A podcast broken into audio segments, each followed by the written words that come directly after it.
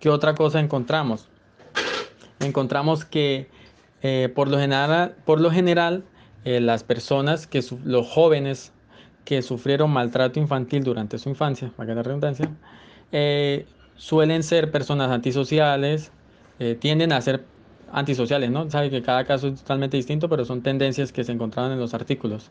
Personas que llegaron a sufrir por que llegaron a sufrir de depresión, personas que suelen ser inseguros, de baja autoestima, entre otros hallazgos que se pueden encontrar en el artículo.